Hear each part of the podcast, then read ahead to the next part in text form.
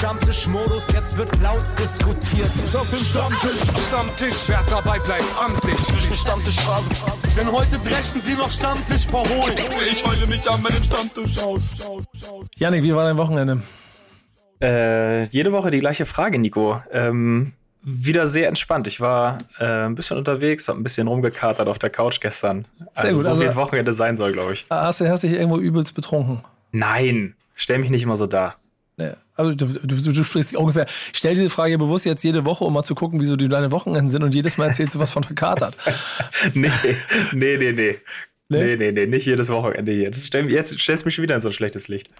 Ich, ich, habe auf jeden Fall mich wieder auf Reisen gemacht. Ich war äh, bei der NFL in Frankfurt, zweites Spiel, habe Football geguckt. Letzte Woche habe ich da Kersper getroffen und habe ähm, mit ihm darüber gesprochen, dass es ja mal cool wäre, wieder im Stammtisch zu sein. Und er meinte, nee, also ich mache das aber nur, wenn wir es schaffen, das Face-to-Face zu machen. Ich habe alles versucht in Bewegung zu setzen. Es hat nicht funktioniert. Ist er trotzdem da?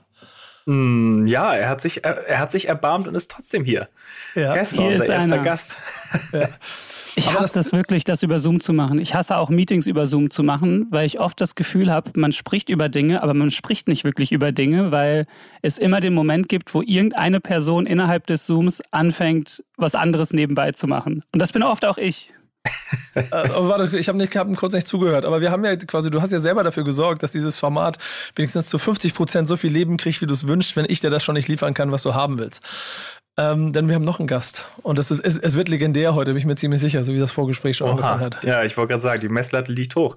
Ähm, unser zweiter Gast, Tua, herzlich willkommen. Servüsschen, wie geht's? Du weißt, worauf du dich eingelassen hast hier bei so einem Stammtisch? Na, äh, na absolut überhaupt nicht.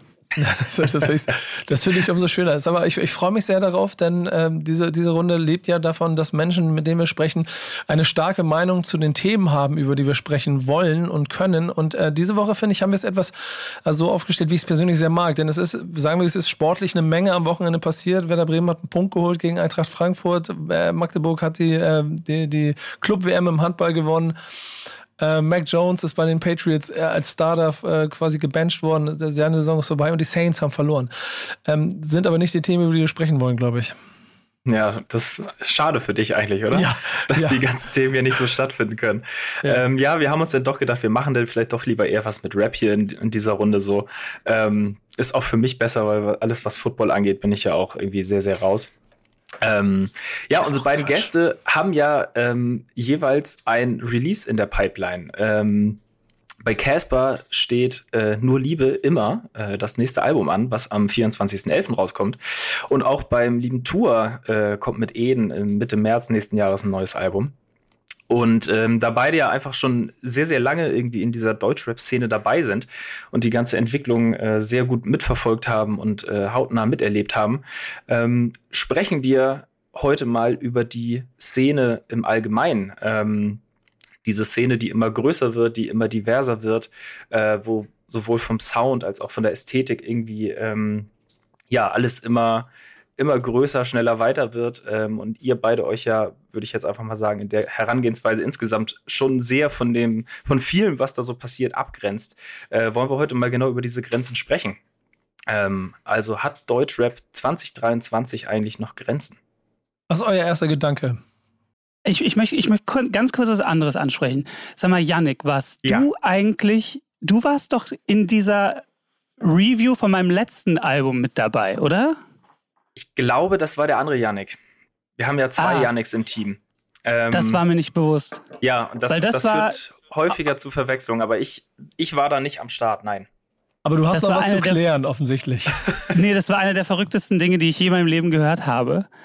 Und zwar ging es los mit, ja, die Platte ist ganz gut. Ich wünschte mir aber, er hätte vor zwei Alben aufgehört. Das fand ich schon eine wilde Aussage.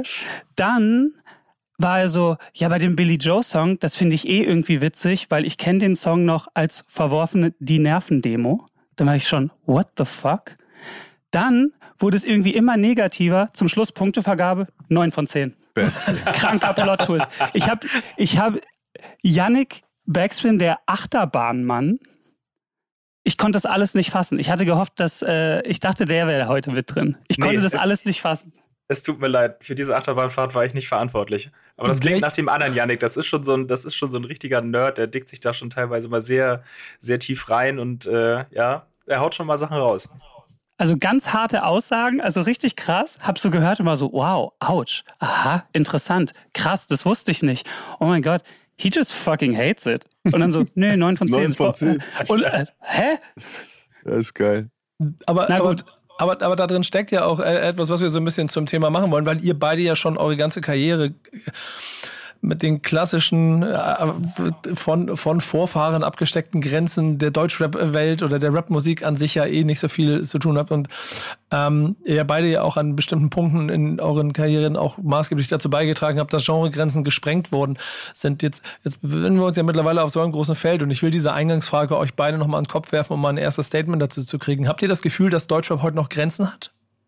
Ähm, nachdem Ben mich äh, auspointet, dass ich mal was sagen soll, ähm, ich habe das Gefühl, dass Deutschrap oder insgesamt Rap äh, Pop ist und damit eigentlich sozusagen ein, ein Riesensammelsurium aus allem Möglichen sein kann. Also nein, ich glaube nicht, dass es in dem Sinn Grenzen hat. So, ich finde, es ist, ähm, es ist mehr eine Attitüde als ein eng gestecktes musikalisches Genre.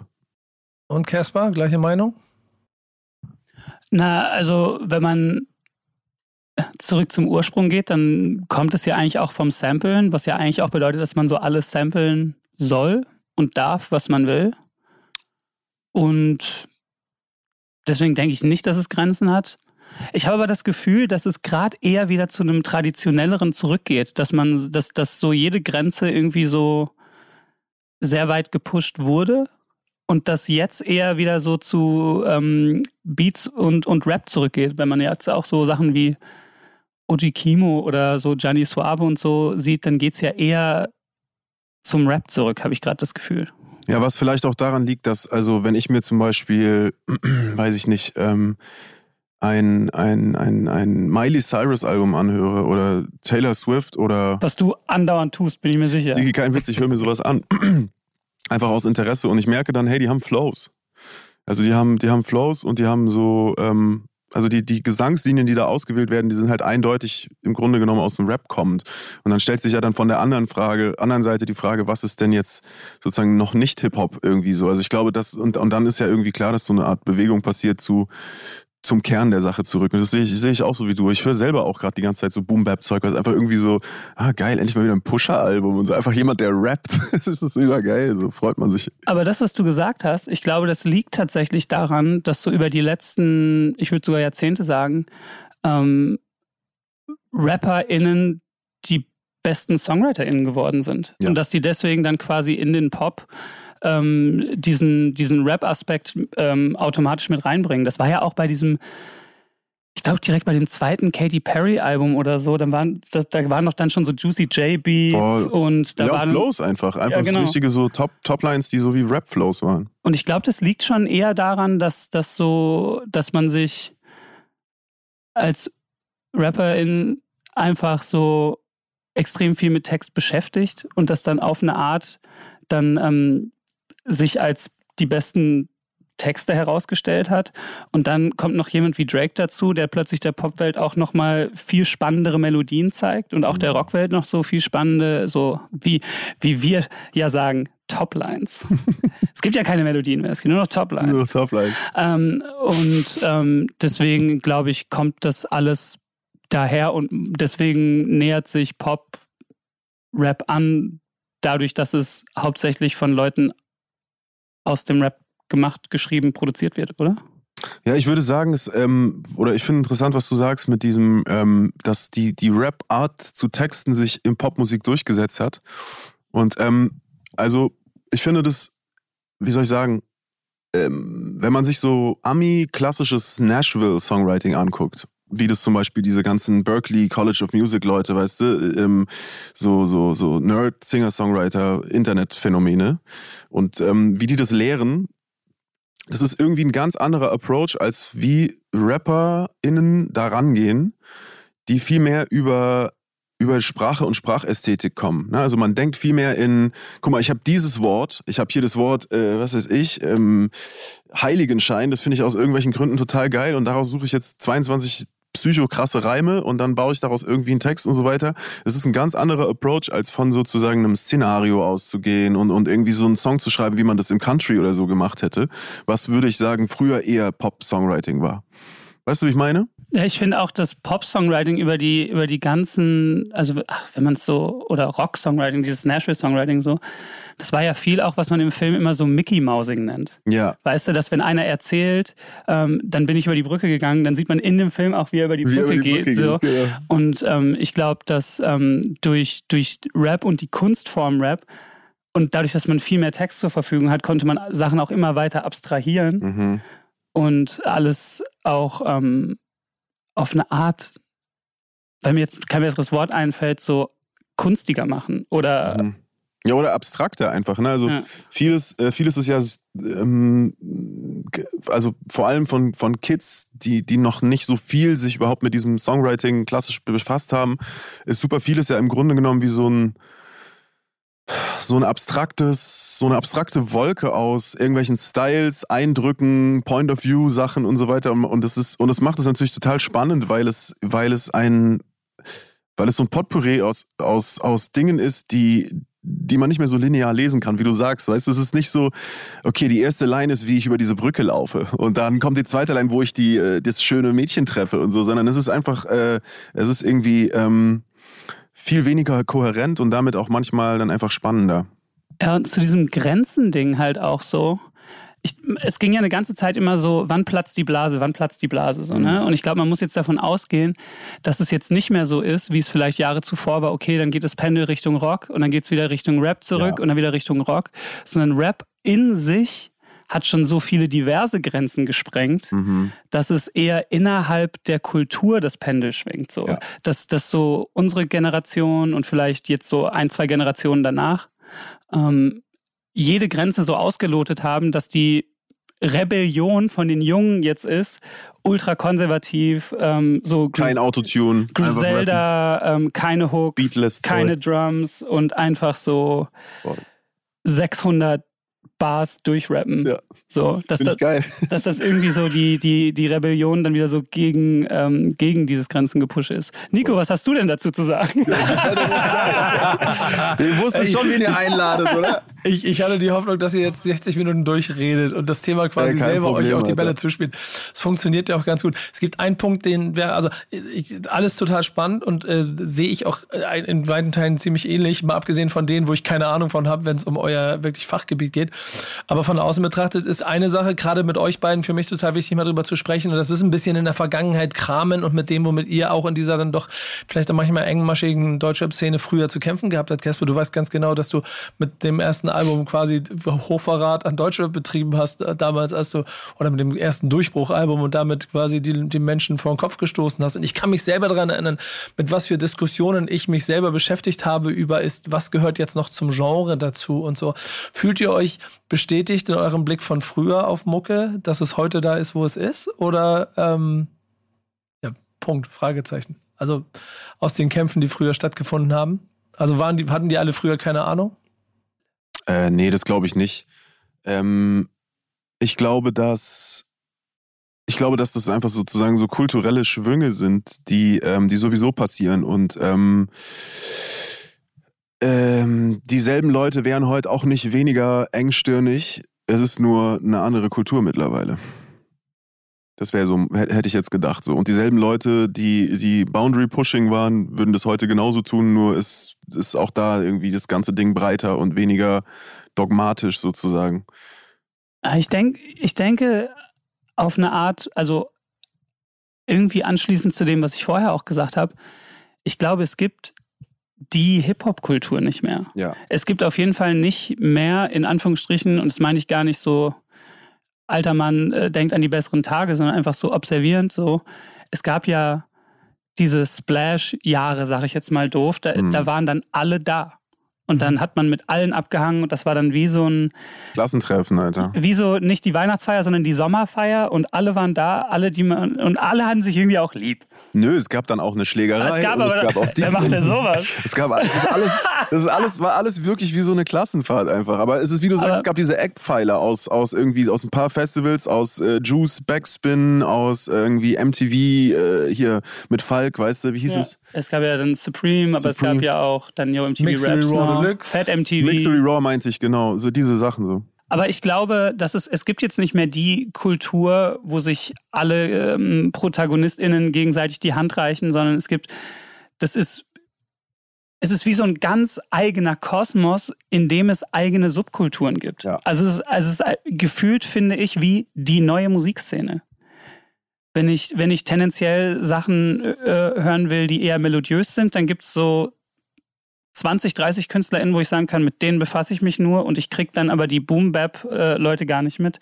Oder wenn ich sage so, ähm, ich mag gerne so nachdenkliche Dinge, so wenn man es jetzt Emo-Rap nennen will oder so, dann, dann gibt es ja auch so, dann sind die Leute so, keine Ahnung, dann höre ich halt äh, Tour und Casper und Kummer und Edo Saya und die und die und die und die, weißt du? Mhm. Und die Leute, die nur die Straßensachen hören wollen, die, die und, und man muss gar nicht mehr als Hörerin, also es ist mein Gefühl, mit dem befassen, was man gar nicht mag. Und es war ja, glaube ich, eine Zeit lang, über die Zeit, von der wir gerade gesprochen haben, war es ja immer so, naja, es kommt halt nur alle fünf Wochen irgendein Deutschrap-Album raus. Und ob ich das mag oder nicht, das muss ich mir jetzt halt irgendwie anhören Ja, ja. weil es sonst halt nichts anderes gibt so. Und jetzt gibt es natürlich diese Flut an Veröffentlichungen und das finde ich irgendwie auch geil, dass man zu Hause sitzen kann und man kann sich einfach was zusammenschustern und das veröffentlichen.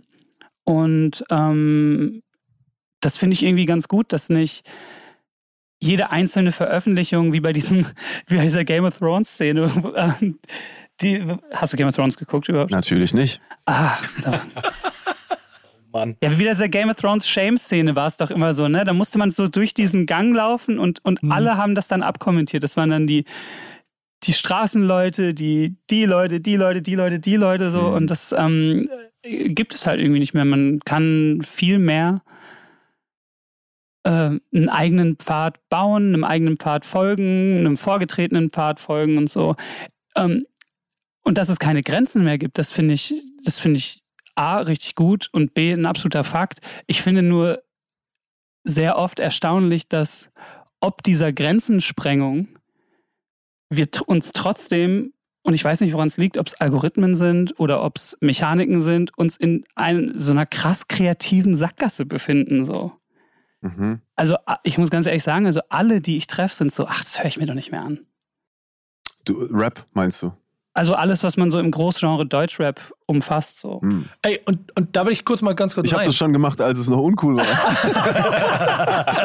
ja, genau. äh, aber aber äh, ihr, ihr seid ja beide auch, also ihr, ihr kommt ja von der Wurzel her genau von, auch aus dem, aus dem Rap-Ethos, also aus der Sache heraus, das ist Rap und da geht es um Skills und da geht es um eine Qualität und eine Idee dahinter. Das hat sich vielleicht irgendwann, irgendwann verlaufen oder man hat, man hat besagte Grenzen gesprengt und ist weitergegangen. Trotzdem tragt ihr das ja beide auf eine gewisse Art und Weise immer noch in euch. Ähm, wie, wie, wie, geht ihr mit dem Begriff Rap an sich um? Wenn Leute etwas Rap, Rap, also das, das Siegel Rap auf einen Song raufkleben habt, ertappt ihr euch manchmal selber dabei zu sagen, das ist doch kein Rap?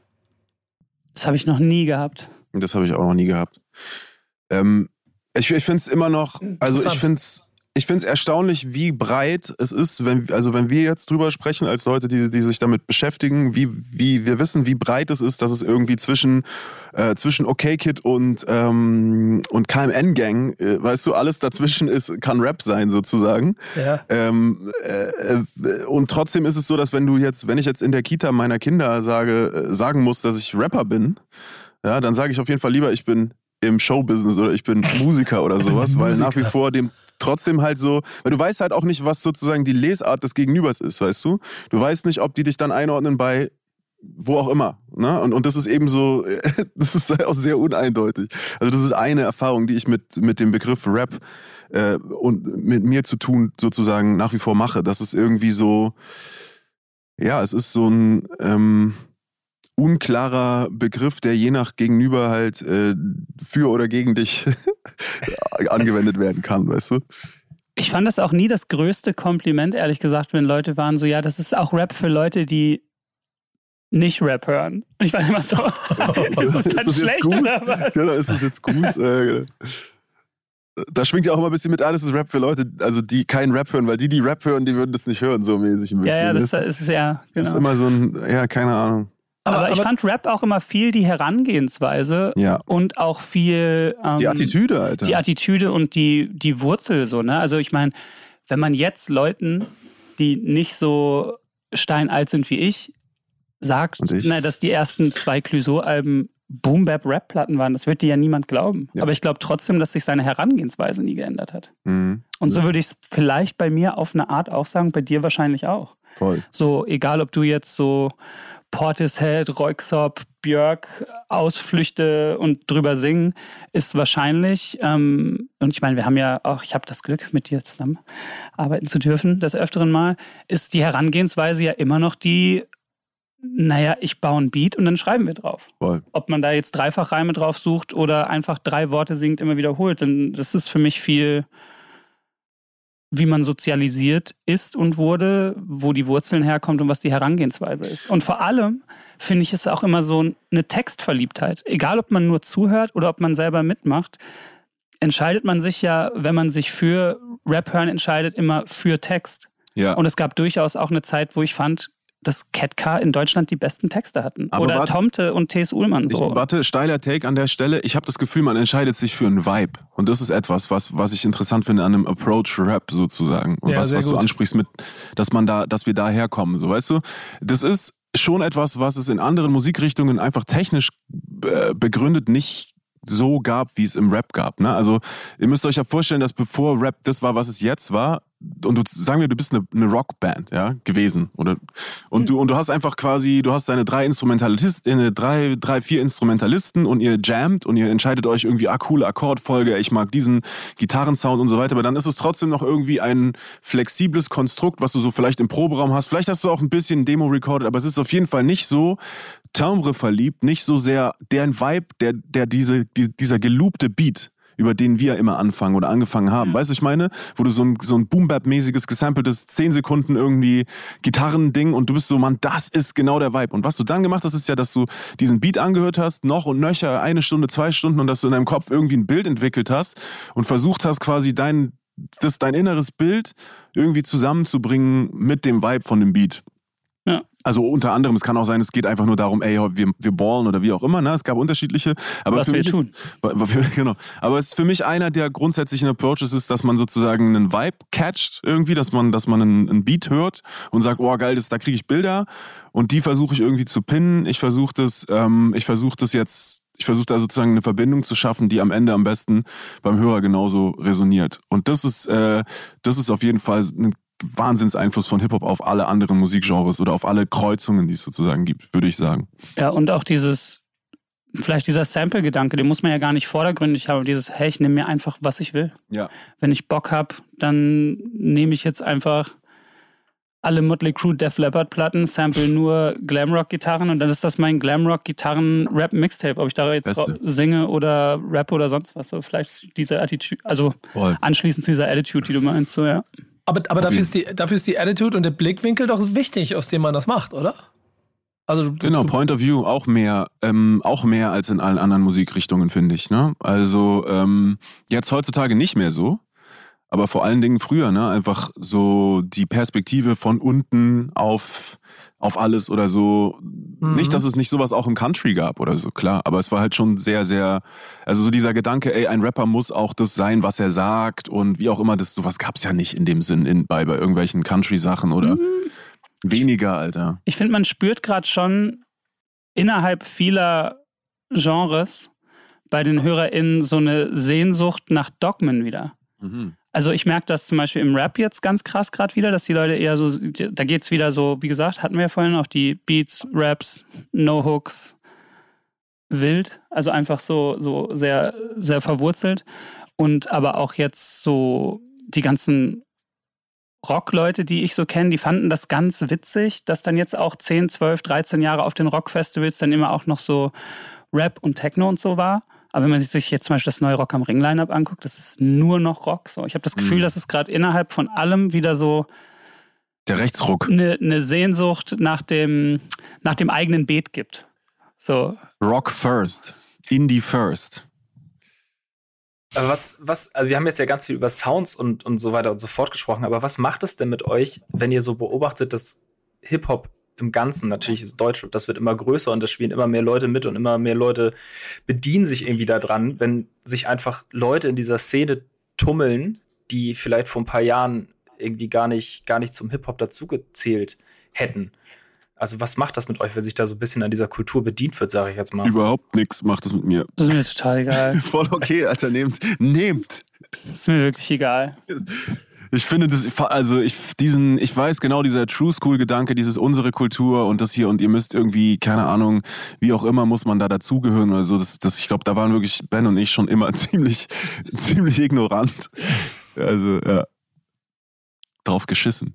Ich denke mir immer, dass ich habe, ich halte auch nichts von keiner darf mitmachen Gatekeeping so. Voll. Ich finde so alle sollen mitmachen dürfen und dann entscheiden sich ja die Leute dafür, da draußen das hören zu wollen oder nicht. Und wenn sich ja alle dafür entscheiden, das hören zu wollen, dann ist es ja nicht falsch. Wer bin ich denn dann zu sagen, was, Was Rap oder Rock oder Country oder Ambient Jazz ist und was nicht? Ich meine, das war ja auch wirklich ein Merkmal oder ein wichtiges Merkmal von Hip-Hop oder ist es nach wie vor, ne? dass, dass dieses Do-it-yourself-Ding, das jeder mitmachen kann quasi. Ne?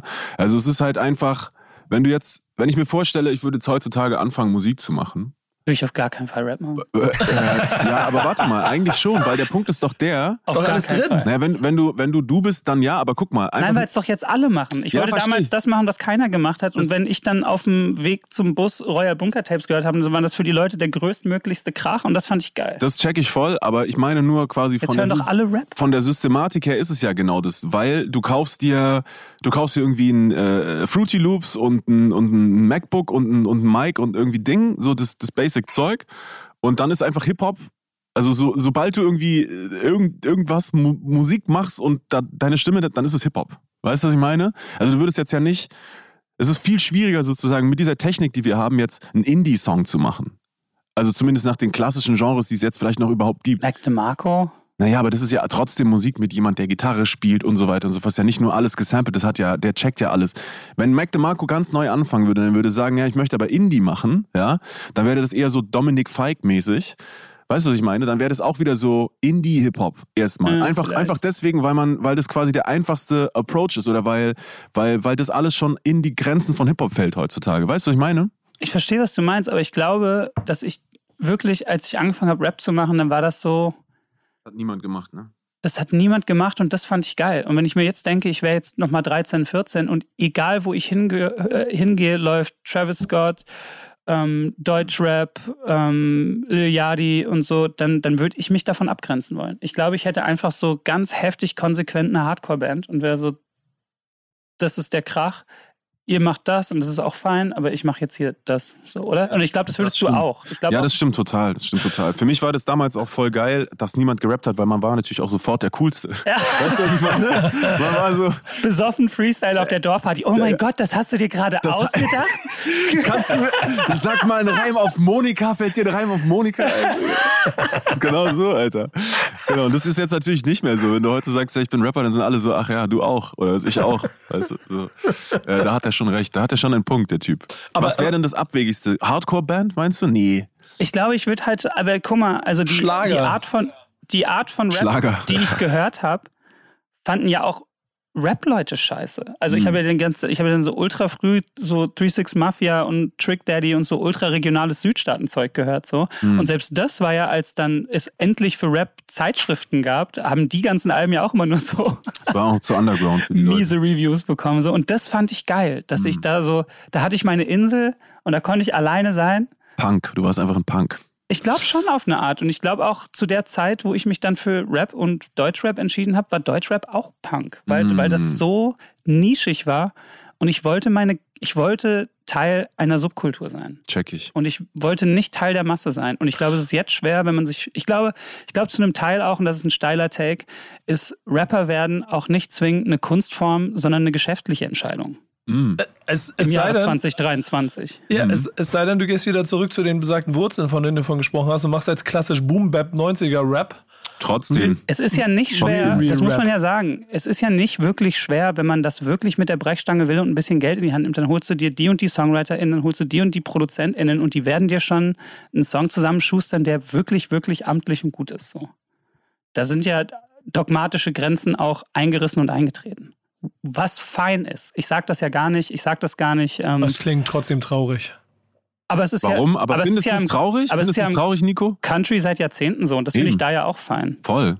Findest Ja, du aber- das traurig? Ja, klar, weil, es, weil ich doch am Ende aus der gleichen Attitude, aus der ihr beschrieben habt, den Kram zu machen, ich ja mich auch dem angeschlossen habe, zu schlecht zu machen war, aber Teil von diesem Movement gewesen bin und es da ja schon eine, eine, eine, also was Individuelles und was Besonderes und vielleicht auch was Unkalkulierbares hatte. Und jetzt, wenn alles kalkulierbar ist, bin ich auch eher ein Freund der Antizyklen, würde aber ungern mein Rap in, im Ganzen weggeben und freue mich dann darüber, wenn es aber wieder Leute gibt, die da antizyklisch handeln und mein kleines Hip-Hop-Herz wieder springen lassen und eben nicht versuchen, dem klassischen Musik-Business-Regeln nachzugehen, die gerade vorherrschen. Naja. Aber du kannst Aber- es, vollkommen richtig, aber es ist so. Ne? Mach Aber sowas wie Kendrick Lamar ist doch immer noch unkalkulierbar. Playboy Cardi ist unkalkulierbar. Oh Gott, der ist wirklich unkalkulierbar. Ja, wirklich den weg, können wir den wegkalkulieren, Alter? Hasse ich ja. Ich lieb den. Hasse ich. Ich lieb den, ja. Hasse ich so krass. Alter. Und aber sowas wie Lil Yachty, der jetzt so das Jahr seiner Karriere hat, nach, Hm. Keine Ahnung, acht Jahren oder so, mit wahnsinniger Kreativität. So, ich finde, ich finde, nur weil es das eine gibt, gibt es das andere ja nicht mehr. Ich wollte nur sagen, dass wenn ich jetzt nochmal jung wäre, mich nicht dafür entscheiden würde, weil es das ist, was alle geil finden. Und ich Mhm. wollte die Person sein, die was macht, was nicht alle machen. Und das war zu der Zeit halt hauptsächlich viel Bong rauchen, Skateboard fahren und Deutschrap hören. Drei gute Entscheidungen. Alter. Ey, ihr habt beides, ihr habt beides, und das, das möchte ich an dieser Stelle mal hier offiziell für die Tonspur betonen, in langer Vorarbeit beide sehr hervorragende Themen mitgebracht, die ich jetzt versuche mit ein, einzuweben. Ähm, und ich möchte, glaube ich, Casper, bei deinem Thema anfangen, denn es passt gerade so schön, weil du auch von deinen äh, regionalen Vorlieben als äh, junger Benjamin gesprochen hast, an Mucke, die du gerne gehört hast. Und ich glaube, es ist etwas, was euch beide in euren Karrieren auch getroffen hat. Äh, Casper, beschreib mal kurz, worum es dir geht, und dann lass mal darüber reden. Ähm, wie wichtig ist Regionalität und oder Lokalität in der Musik oder im Rap speziellen im Jahre 2023? Diesen Satz habe ich mir nicht aufgeschrieben übrigens. Krass, krass, krass. Weil ich Applaus merke das nur, ich merke das nur bei mir und ich weiß, dass ich das auch als Ü40-Person sage. Dass es eine Zeit in meinem Leben gab, wo, wo ähm, Rap-Musik und Rap-Slang und auch Rap-Outfits von Region zu Region anders waren. Hm. Also so zum Beispiel die, so, so meine ganzen Helden, wenn man jetzt so Juvenile und Soldier Slim und Trick Daddy und die nimmt, da war es dann immer so Reeboks und Camo tragen und diese Bounce-Musik oder diese Memphis-Musik und die klang aber ganz anders als New York Rap, wo es dann immer so Timberlands und XXL Basketball-Trikots und Soul-Samples Alle war haben ausgesehen wie Mob Deep einfach. oder Bay Area dann so ultra bunt und so Offbeat-Flows, E40 und Be Legit und so. Auch geil. Und dann an der West Coast natürlich dann halt G-Funk ähm, und, und so. Oder, Atlanta dann Crunk und so. Das fand ich schon, das fand ich immer geil. Und natürlich sind wir jetzt viel vernetzter und ich finde es auch gut, dass wir viel vernetzter sind. Mir ist wichtig zu sagen, dass es kein früher war alles besser Ansatz ist. Sondern ich merke schon, dass ich es manchmal dann einfach schade finde, dass so ein Wort sich etabliert und dann sagen das Wort alle oder es etabliert sich eine Marke und dann tragen das alle. Hm. Und egal, ob jemand aus St. Louis ist oder Brighton in, der, in UK, Paris oder in Berlin, dass wir plus minus alle dieselbe Mucke machen. So. Zumindest auf dem, wenn man so den, den Rap-Trend Scale nimmt. Und ich merke manchmal, dass ich das richtig, richtig schade finde. Das klingt richtig Es gibt- deprimierend auf jeden Es Fall. gibt natürlich Ausflüchte so. Jetzt zum Beispiel, Johannes, du bist ja sehr tief da drin in der aktuellen Milwaukee-Szene, aka Killwalkie. Ja, voll mein Ding, Bruder. Oder ähm, so ähm, so Jackson, wie NFL auch. Jacksonville Rap oder so, ähm, was gibt's denn da jetzt noch? Baltimore hat auch gerade eine sehr gute Rap-Szene. So. Aber plus minus auf der großen Bühne finde ich, dass alles gleich ist. Und das finde ich manchmal richtig, richtig schade einfach. Und ich habe mich auch schon oft gefragt, und ich glaube sogar auch hier in der Folge, das ist aber eine anschließende Frage dazu, warum, warum es nie so wie jetzt Grime UK oder Bounce oder G-Funk oder so, warum hat Deutschland nie so einen, den Germany-Sound gehabt? Wo ich immer dachte so, naja, das müsste ja eigentlich viel technoider sein, aber technoider eher in Richtung so Helena Hauf Berghain, so. Das müsste ja eigentlich so total dark sein. Weil die großen Sachen, die, die, die ja bei uns regional sind, sind ja schon so, alle Welt kommt nach Berlin, um Deep House oder, ah, ich kenne mich damit nicht aus, Techno zu hören, sage ich jetzt einfach mal. Techno würde ich auch sagen. Techno und ähm, natürlich harter Rock. Und man darf auch nicht vergessen, dass es Goth Deutschland ist in Goth gut. Also eigentlich müsste der Sound so total IBM, E IBM. sch schwarz gekleidet und hart sein. So. Ja, ja. Und ähm, stattdessen kopieren wir immer so links und rechts von allem, which is fine. Mir geht es hauptsächlich um die Re Regionalität einfach so. Mhm. Dass ich es dass ich, dass ich's natürlich geil finde, dass wir alle vernetzt und connected sind und dass ich nicht mehr mir ein 1-2-Video angucke und drei Jahre lang einen Pulli suchen muss, sondern dass ich einfach, naja, googeln kann, was ist das für ein Pullover, was trägt er da, okay, und ich kann mir den direkt kaufen, das ist geil. Aber ich vermisse schon manchmal so, dass man so Deep Dives in seinem Leben macht, weil, ähm, ey, dann kommt eine neue Travis Scott oder eine Playboy Cardi oder eine Yachty oder eine Drake und die setzt dann eine Messlatte und dann machen alle weltweit, egal wo verortet auf der, auf der Weltkugel, ähm, den Sound. Und das finde ich immer ein bisschen schade. Also ich würde sagen, ich würde teilweise mitgehen mit dem, was du sagst, oder zu einem großen Teil mitgehen, was du sagst. Ich finde, es gibt aber schon auch, ähm, es gibt schon auch immer wieder ähm, klar wahrnehmbare Versuche, da irgendwie gegenzugehen. Ne? Also auf der einen Seite glaube ich, dass quasi die, dass, dass die, die Art und Weise, wie wir Musik machen, damit zu tun hat, dass alles sehr, sehr einheitlich ist. Und damit meine ich sowas wie Splice, damit meine ich äh, Autotune ähm, und damit meine ich natürlich auch insgesamt das Internet.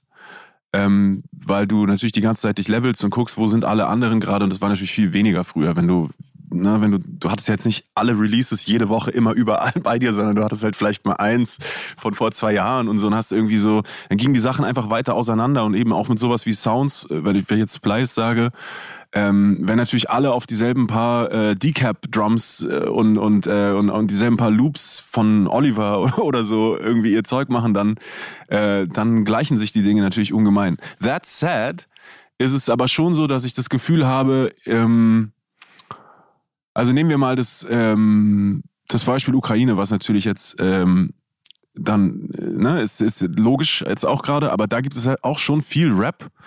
Und es gibt auch, auch diese ganze Funk-Nummer und sonst was. Und ähm, da gibt es krass Bestrebungen. Ähm, jetzt in dem Fall ist vielleicht auch ein doofes Beispiel, weil natürlich logischerweise das da gerade sehr erstarkt so. Aber da gibt es krasse äh, Bestrebungen, äh, regionale Eigenheiten. Also sei es über die Sprache, aber halt auch über so, äh, ähm, wie samplet man, wie, weißt du, welche Tonarten benutzt man und sowas. Es muss jetzt gar nicht so ähm, extrem sein wie ein Land im Krieg, sondern ähm, es kann auch grundsätzlich alles Mögliche sein. So, ne? Also ich finde schon, dass es das gibt, dass, dass irgendwie ähm, dass Leute sagen, ey, keine Ahnung, meine Vorfahren sind aus, äh, aus Bosnien. Ich gucke jetzt mal, was gibt es an bosnischen Klassikern und ich sample die oder so. Ähm, genau.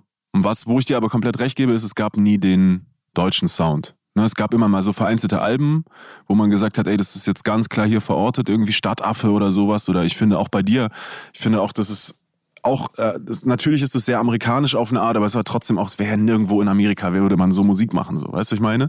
Hat, du hast einfach da auch was geschaffen, was so, was irgendwie hierher gehört und was, was untrennbar mit dir verbunden ist, mit deiner Geschichte. Ähm, Punkt. So. Aber es lässt sich natürlich nicht komplett skalieren. Es lässt sich nicht skalieren. Es wäre jetzt nicht, es wäre jetzt nicht so jedermanns Sound in Deutschland. Es ist halt Casper Sound, weißt du? Aber ich glaube, was ich eher meine, ist so. Also guck mal, wenn man jetzt zum Beispiel, ich habe ja viel Familie in New Orleans und ich bin ja sehr oft da und ich interessiere mich sehr für die Musikszene da. Dann gab es ganz lange Leute, die so regional riesig waren. Also nehmen wir jetzt ähm, Young Boy Never Broke Again. Best Rapper alive, Ja, meiner ja, Meinung doch, nach. doch. Mhm. Und ähm, jetzt aktuell auch Rob 49. Und das sind halt so Lokalhelden, das sind so die größten. Aber wenn ich jetzt jemanden, ob, also jemand, der nicht so tief drinsteckt, die beiden zeigen will, dann wäre ich so, naja, was macht das jetzt so besonders? Ich Rob, wollte dich gerade Rob was- 49 klingt basically wie Little Dirk. Und Youngboy NBA ist so, das, das Das würde. check ich ja gar nicht. Da bin ich so, was genau findest du daran so krass? Ja, ich liebe den einfach. Nico KZ hat mal gesagt, das klingt für mich, als wären aus Versehen drei Tabs gleichzeitig offen. Boah. Und da hat er nicht Unrecht, Alter, da hat er nicht Unrecht. Aber ähm, ich, ähm, aber was ich meine ist halt, es, es klingt halt nicht so regional wie zu der Zeit, wo zum Beispiel Cash Money und No Limit auf die Landfläche kommen, wo man so, wow, was für ein Sound. Das habe ich noch nie gehört. Woher kommt das? Naja, das ist eine Stadt, wo es Blues und Jazz gibt. Und deswegen klingt das bouncy und deswegen sind die Drums so und Drums so. Und man hat sich orientiert an dem Sound seiner Stadt. Es gab ja am Anfang schon auch noch, also in zu frühen Deutschrap-Zeiten gab es sowas mehr, ne? wo man so gesagt hat, okay, jetzt gibt es irgendwie so einen Stuttgart-Sound, äh, äh, der war so ein bisschen true schoolig, dann gab es einen Berlin-Sound, der war irgendwie so asozial und alles war irgendwie so, weißt du, so wie MOR ganz früher oder sowas, wo alles so ein bisschen punkiger, würde ich fast sagen, so, weißt du? Das, aber das hat aufgehört, da hast du recht. Das hat Was sagen denn Nico und Yannick dazu? Es ist so süß, dass ihr uns immer Ich fühle mich, ich fühl mich, als ob wir das Ding hier schultern und das finde ich eine absolute Frechheit. Ja, wirklich. Ja, da sag- Jetzt sag das- ihr doch auch mal was. Ja, aber ich finde ich finde eure Dialoge das schön. Ich versuche immer so manchmal anzusetzen, dann geht ihr auch schon zwei weiter. Und dann muss ich sammeln, dass ich das zusammenbringe, was ich jetzt sagen wollte. Regionalität finde ich insofern auch sehr, sehr spannend, weil ich mein ganzes, äh, äh, auch mein, mein, ganzes, mein ganzes Dasein in dieser Szene auch immer davon gesprochen habe, dass es total wichtig ist, dass du erstmal in deiner Stadt irgendwie lokal versuchst, Menschen davon zu überzeugen, dass das, was du da machst, gut ist, um dann den nächsten Schritt ins Land und oder in die Region und so weiter zu gehen. Und ich bin aber nach deinen Ausführungen, Casper, voll bei dir, dass das eigentlich vollkommen egal ist, weil du kannst jetzt auch in Toaster Globe sitzen und wenn du den richtigen Effekt triffst äh, und, und das richtige Gespür hast, kannst du auf jeden Fall auch internationalen Sound in deinen Kaff bringen und mit dem richtigen. Netzwerk dann halt auch, äh, also dann ist es egal, von wo es kommt. Trotzdem habe ich, das sagt mein romantisches Herz mir, aber dass es irgendwie ganz schön ist, schon zu wissen, dass es noch ein paar, äh, so jetzt, ich bin Hamburger, dass es einfach ein paar Leute gibt, die Hamburg irgendwie so representen und irgendwie zwei Cent mehr da drin stecken, von denen ich das Gefühl habe, keine Ahnung, Tom Hanks, der klingt, der glaube ich, der klingt nach Hamburg. Das sage ich mir einfach und deswegen mag ich das auch und höre dem gerne dabei zu, wie er das macht von der Art und Weise.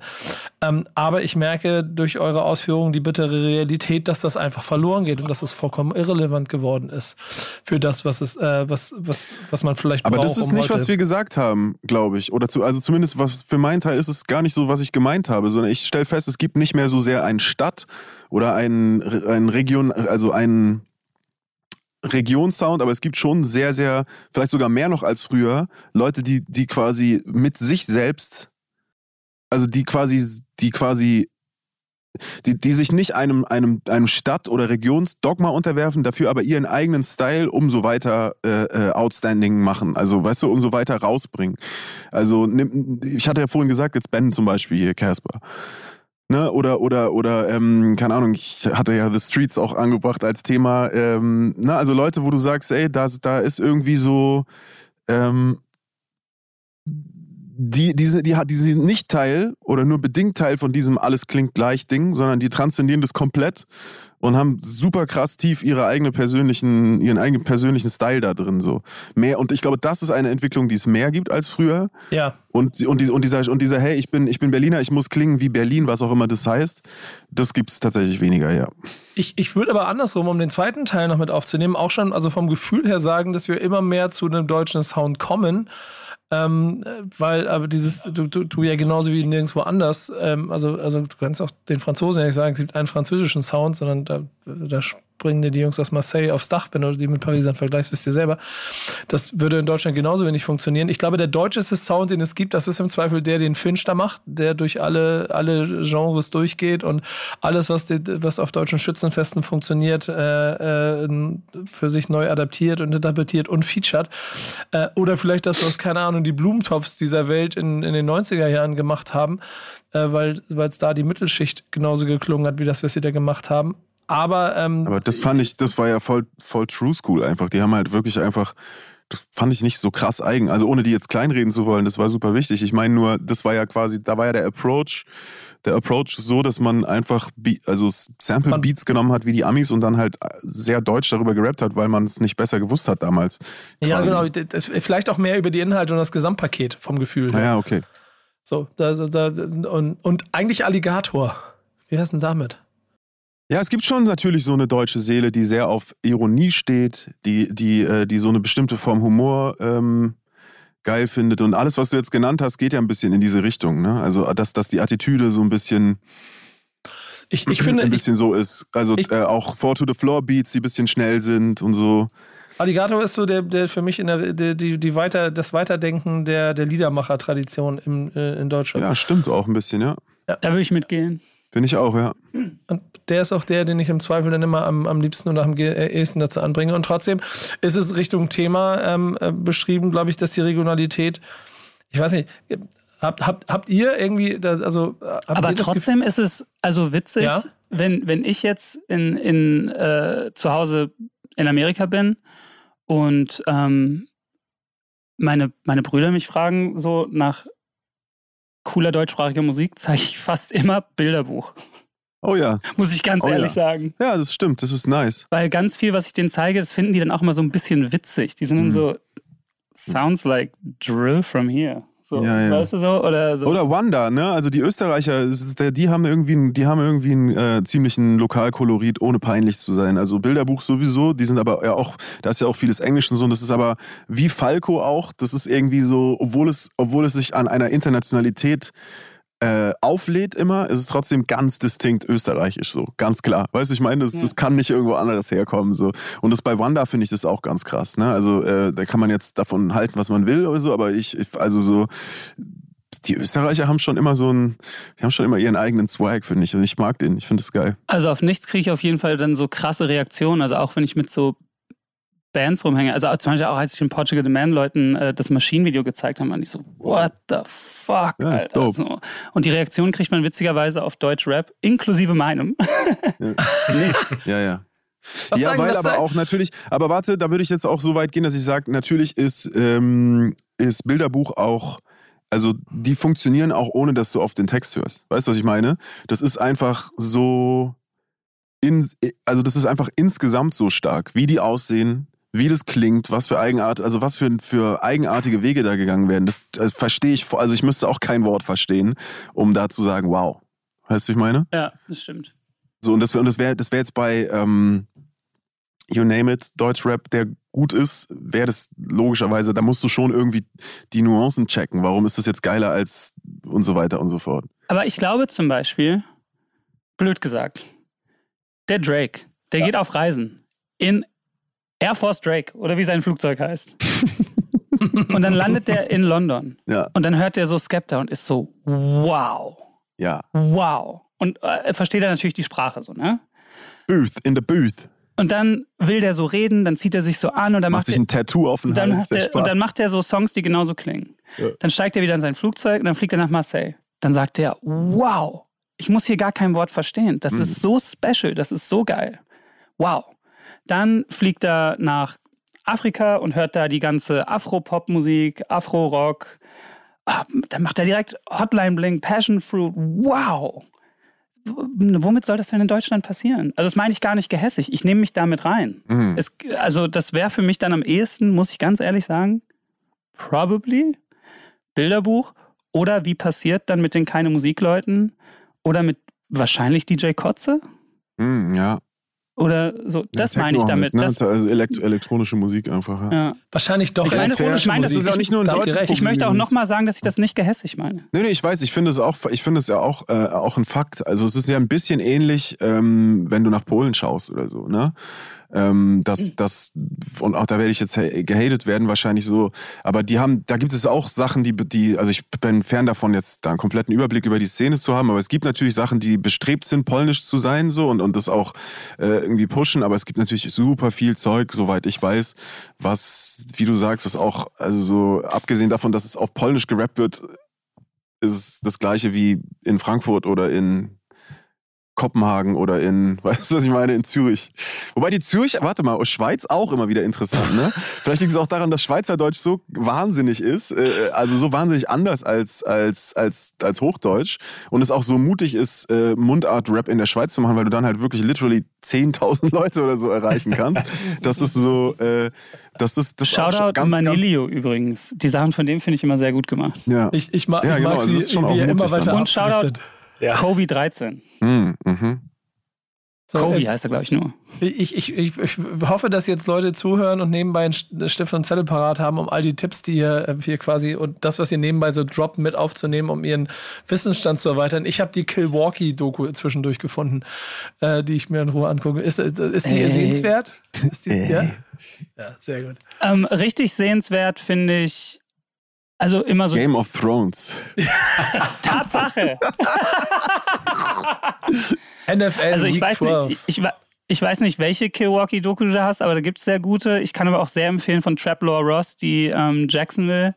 Doku ist ein bisschen, da, da, muss man sich auf so eine Art Voyeurismus einlassen, ob man das jetzt alles so abfeiern will oder nicht, aber die Musik klingt halt sehr special. Von wem? Trap Law Ross.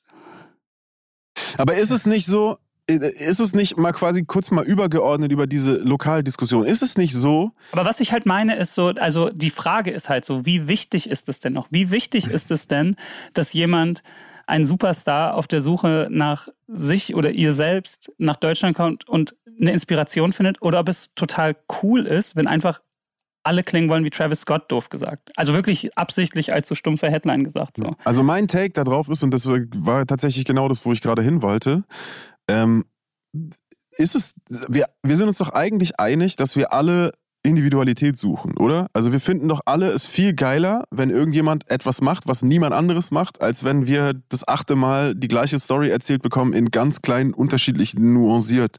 Janik, was hast du dazu? Da gehe ich absolut mit.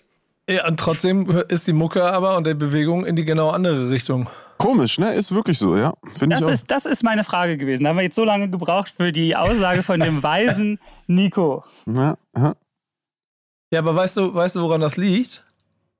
An mir. Ja, unter anderem. Und an, und an Menschen im Hintergrund, die zu gut daran arbeiten, dass alle anderen Dinge ja gar nicht mehr sie selber sind, sondern in Wirklichkeit viele andere Menschen zusammenarbeiten, damit ein Song und eine Musik oder ein Künstler scheinen können versuche eine Überleitung Aber zu guck bauen. Mal, Tour. Das, ich Tour, gehe, ich, Tour, Tour, übernimm, übernimm, das Thema und, und bring dein Thema rein und bau meine, nimm meine Überleitung an und. Okay, okay, guck mal. Ich finde das. Was ist dein Thema? Äh, nee, nee, warte, ich wollte noch dazu was sagen. Nee, also, das ist ja quasi zu deinem Thema. Ähm, äh, weil, weil, weil du, weil wir, weil ich, ich spüre, dass du äh, einen gewissen Pain hast mit diesem, viele Leute arbeiten an einem Song und dass du quasi sagst, äh, Nein, null. Mich, ich, ich habe nur versucht, eine Überleitung zu bauen, damit du dein Thema erwähnen kannst, damit wir wissen, worüber wir also. reden. Ich wollte, ich wollte da draußen nur so ein bisschen triggern. Ah, ich habe die Überleitung. Meinst du die Überleitung zu The Streets? Sag dein Thema. Songwriting Rap. Ach so, das, okay. so, okay. Hättest du nicht so ein Schild hochhalten können? Alter, so. Ich hab's doch hier schon. So, Jetzt sitzt ihr schon zusammen auf einer Couch und redet trotzdem aneinander vorbei. Das ist. Äh, völlig, völlig aneinander vorbei. Ja, äh, genau, ja, Songwriting im Rap, ist, ist, ist das wichtig? Ähm, gibt, es, gibt es sowas oder wie und wie also es gibt natürlich sowas, aber wie empfindet ihr das? Gibt, könnt ihr da unterschiedliche Strömungen ausmachen? Ähm, findet ihr das, findet ihr es geil, wenn, wenn's, wenn Rap-Songs ähm, auf eine Art ein klassisches Songwriting haben? Was ist eure Emotion gegenüber Text insgesamt sozusagen? Ist das überhaupt wichtig oder geht es eher so um, ich sag mal wieder diesen geilen Begriff Topline und irgendwie ein Vibe? So, das ist so quasi meine Frage. Also ich würde sie aus dem Bauch mit so einem wieder so einen ganz klaren Jein beschreiben. Also ich finde, es gibt so Songs mit einem geilen Songwriting, das feiere ich dann total ab. Ich kann aber auch total verstehen, habe auch selber manchmal die Mut, so dass man auch sich einfach Songs gibt, wo dieser inflationär be genutzte Begriff der Vibe einfach so im Vordergrund steht. Ähm, und wenn man dann noch diesen Aspekt jetzt mit reinbringt, was wir eben hatten, viele Leute schreiben an einem Song rum, auch das finde ich absolut überhaupt nicht nicht verwerflich irgendwie so. Also ich finde es absolut legitim, sich da äh, von irgendwelchen Leuten Hilfe zu holen ähm, und keine Ahnung, halt zusammen an so einem Ding rumzuwerkeln. Ähm, keine Ahnung, Beispiel ist ja das gängige Beispiel immer Shireen David und das ist ja auch alles kein Rap, wenn sie sich da helfen lässt und so weiter. Aber am Ende stehen halt trotzdem einfach für meinen Geschmack nice Songs mit einem Inhalt, der ja trotzdem von ihr kommt. So, und dann ist es mir auch irgendwie herzlich egal, ob da XY mit drin saß und dann vielleicht bei ein paar Lines mal mitgeholfen hat. Habt ihr, habt ihr beiden Rap-Ethos, äh, Moral, Gefühl von 1900 irgendwann im Körper, das euch selber noch aufschreien lässt über das, was heute passiert ist? Also euer Ich von vor 20 Jahren, dass jemand es wagt, zu zweit einen Text zu schreiben? Ich will die Gegenfrage einmal stellen. Also ich war tatsächlich, als es in den äh, 90ern so war und in den Nullern auch, war ich tatsächlich auch, das hat man ja quasi mitgelernt irgendwie so. Ich weiß noch, irgendwann, keine Ahnung, da war ich, keine Ahnung, 22, 23 sowas, da ging es darum, dass jemand anderes eine Hook geschrieben hatte und ich die aber besser performen konnte als die Person und Schwierig. Wie, wie, mit, wie es für mich so richtig so eine Glaubensfrage war, ob das jetzt so klar geht und dass da auch so hart drüber diskutiert wurde innerhalb unserer Szene da. So fing so, ja, es geht gar nicht und so. Und mittlerweile mittlerweile empfinde ich es sogar als eine extrem große Kunst, eine gute Interpretin oder ein guter Interpret zu sein. Mhm. Also ich finde, man kann sogar sagen, ich würde sogar den Schritt weitergehen. Ich finde es nicht, nicht mal auch nur annähernd problematisch. Problematisch ist jetzt auch ein hartes Wort. Mhm. Wenn man sagt, so, naja, die Person hat daran genau gar nichts geschrieben und hat genau gar keine Meinung äh, dazu gehabt, weil man dadurch, dass man das interpretiert, schon eine Art Kuration mit reingibt. So. Und ähm, ich finde irgendwie die größten Pop-Songs der Welt, ob du jetzt, keine Ahnung, nimm Adele oder nimm alles Mögliche so, das wird immer von 15, 16, 17 Leuten gemacht, wie das ist schon ziemlich ignorant davon auszugehen, dass man da alleine immer gegenstemmen kann, wenn das dann der Wunsch ist. So, ne? Ähm, und ich habe jetzt auch jetzt seit der letzten Platte mich dafür ge geöffnet, mit anderen Leuten einen Song zu writen, weil ich einfach denke, so Mann, ich mache das einfach seit, keine Ahnung, seit ich 16 bin. Also seit fünf Jahren. Yes! yes! ähm, immer alleine und ey, der Brunnen ist bei weitem nicht leer, aber es gibt durchaus Leute, die dann einfach noch so vielleicht so aus ihrem Brunnen Wasser zusammenschöpfen so und mal auch einen Schritt rauszutreten und von anderen Leuten gesehen zu werden. Und äh, was bei mir ja hauptsächlich ist, wenn man wenn ich das so beantworten will, das meiste, was mich am Songschreiben aktuell am meisten nervt, ist ja so Reime suchen. Hm. Und es gibt, es ist so erfrischend dann einfach Leute, wenn ich sage so, hey, ich habe die und die Zeile und ich will auf der und der Zeile landen und die erste Strophe muss da und da enden, dann gibt es einfach Leute, die können dann aus dem Stehgreif, die geben dir dann einfach so 25 so Reime drauf und dann puzzelt man sich das so zusammen und dann ist es auf jeden Fall schneller fertig, nicht schlechter, nicht besser, als wenn ich mich da vier Wochen mit aufgehalten hätte doof gesagt. Und das ist so, das ist, das nimmt mir nichts weg. Das, das, das ja, weil du es ja trotzdem kuratierst, weißt du, und weil ja trotzdem sozusagen. Darauf wollte ich hinaus, die Kuration ist immer noch so, ja. ne? So, dann kommt eine ja. Platte, dann habe ich immer noch die Songs zusammengestellt, dann habe ich immer noch die Songs mit fertiggestellt, ausgewählt, das Artwork gemacht. Es nimmt mir nichts. Sorry, ich wollte ja auch nicht ins Wort fallen. Ja, ich hab, bin dir ja ins Wort gefallen. Alles gut. Ich meine, ich stelle mal anders, anders die Frage, äh, was, also ich meine, super viele Rapper benutzen echtreim.de zum Beispiel oder Reimlexikon, wie auch immer. Oder, oder, oder AI. Also ich, ich selber, ich erwische, also ich mache das ja ständig, Alter. Wenn ich so, ich, ich mache das immer auf, Alter. Ich habe auch schon nicht nur, äh, nicht nur 20 Mal bei meinen aktuellen Sachen so einfach die, die Lyrics, die da waren, in ChatGPT eingegeben und habe mal geguckt, was da passiert, weißt du, in, interpretiere das, was für eine Person sagt das und so weiter. Und ich und da würde ja auch niemand sagen, oh, äh, was ist dann das? Äh, das ist jetzt nicht mehr real. Du hast einen Computer benutzt, weißt du, ich meine so, also äh, äh, ne, weil weil weil worum es ja eigentlich am Ende geht, ist das quasi, dass deine äh, Sicht der Dinge oder dein, dein ganz persönlicher Approach auf diesen, äh, für diesen Song, dass der irgendwie hörbar wird und wie du da hinkommst, wirklich sowas von scheißegal. Also, ne, also das ist immer, man muss sich einfach nur fragen, so will man lieber einen Kack-Song haben, der irgendwie super authentisch ist. so, oder einfach einen guten Song, der wie auch immer entstanden ist. So. Und genau, genau darauf wollte ich nämlich hinaus. Ich, ich habe ich hab über die, der, die Jahre Musik konsumieren ähm, so viele kleine Aha-Momente gehabt, die dann auch dieses ganze Bild so ein bisschen erschüttert haben. Angefangen bei dem Gedanken über, okay, das ist ja echt ein krasser Text, bis ich dann irgendwann gelernt habe, okay, ist einfach keine Ahnung, 70er Jahre Soul-Song, wo einfach die, die, vier Lines übernommen wurden und es ist einfach das ist, also keine eigene Kreativleistung, es ist halt kuratiert.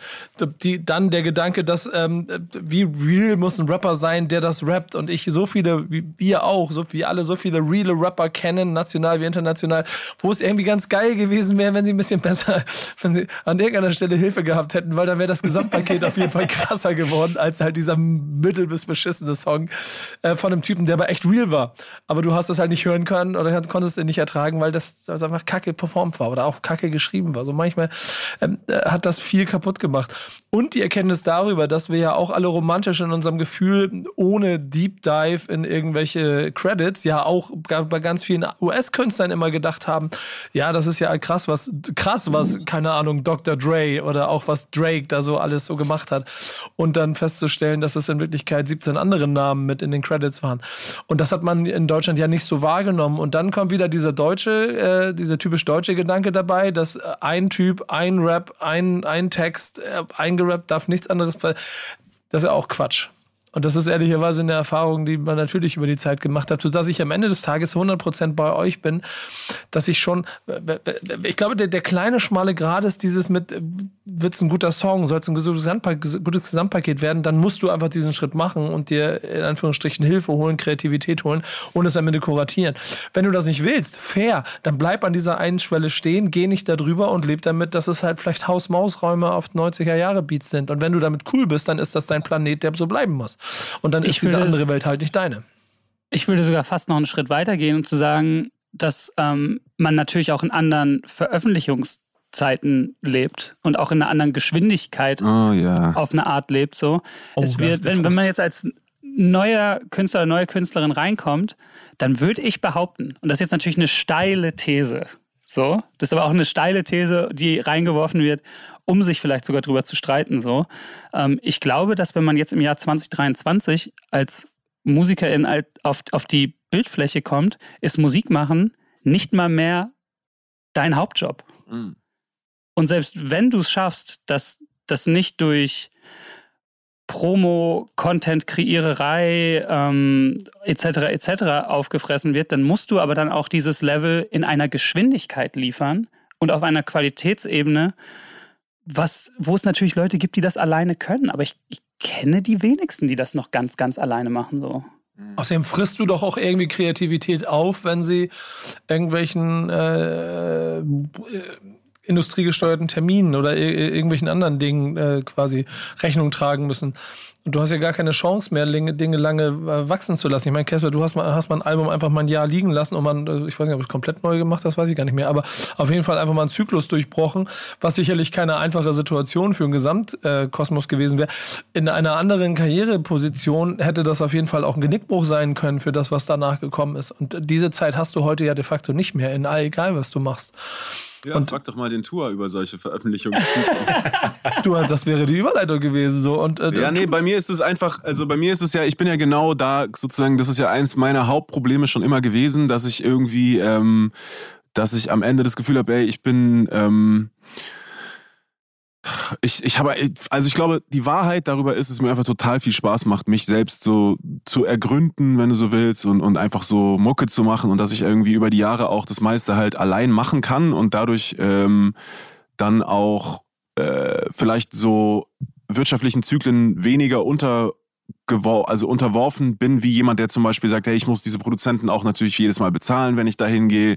Ne, ich, ich koste irgendjemand anderen die Zeit. Ich habe einfach mein Studio, ich gehe hin, ich mache Mucke, solange ich will und ich mache 76 Versionen. Oder auch Gewichte stemmen. Oder Gewichte stemmen. Aber, und das, und das ist nämlich ein Punkt, der, der sozusagen übergreifend, den ich vorhin nochmal reinbringen wollte. Ne? Also ich zum Beispiel, ich habe auch total Spaß daran, mit anderen Leuten zu schreiben, auch für meine Sachen und auch mit anderen Leuten für deren Sachen. Und und was mir eben auffällt, ist, dass, dass es einfach kreativ ein totales ähm, Vorankommen bewirkt, weißt du?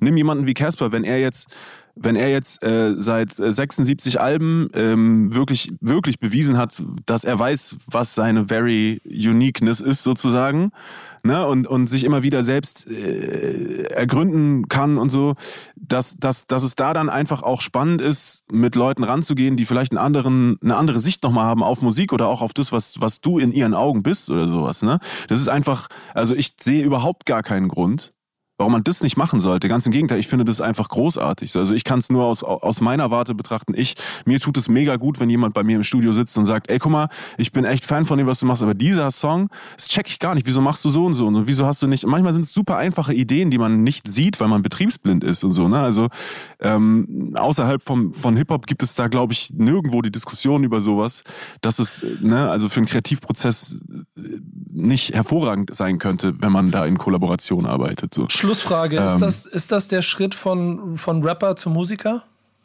Wenn man bereit ist, das alles zu machen? Weiß ich nicht. Aber ich finde, als wenn man Rap macht, ist man doch Musiker. Ja, finde ich auch. Ja? Ich, ich finde, ich jede, versucht, jede Person, die sich mit Rap beschäftigt, hat vielen Leuten irrsinnig viel voraus, muss ich ganz ehrlich sagen, weil man sich, wie wir am Anfang schon hatten, man beschäftigt sich ultra viel mit Text und ähm, es ist ja irgendwie auch straßenschlau auf eine Art, dass man sagt so, hey, ich sage jetzt nicht, dass es besser ist, aber es ist ja auf eine Art straßenschlau zu sagen so, ich lerne doch jetzt nicht zehn Jahre Gitarre. Es gibt doch genug Gitarrenmusik, die sample und loop ich einfach und dann singe ich da drauf.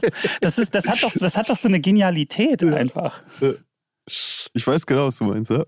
Ich find's geil, ja. Es hat so eine ganz doofe Schleue irgendwie.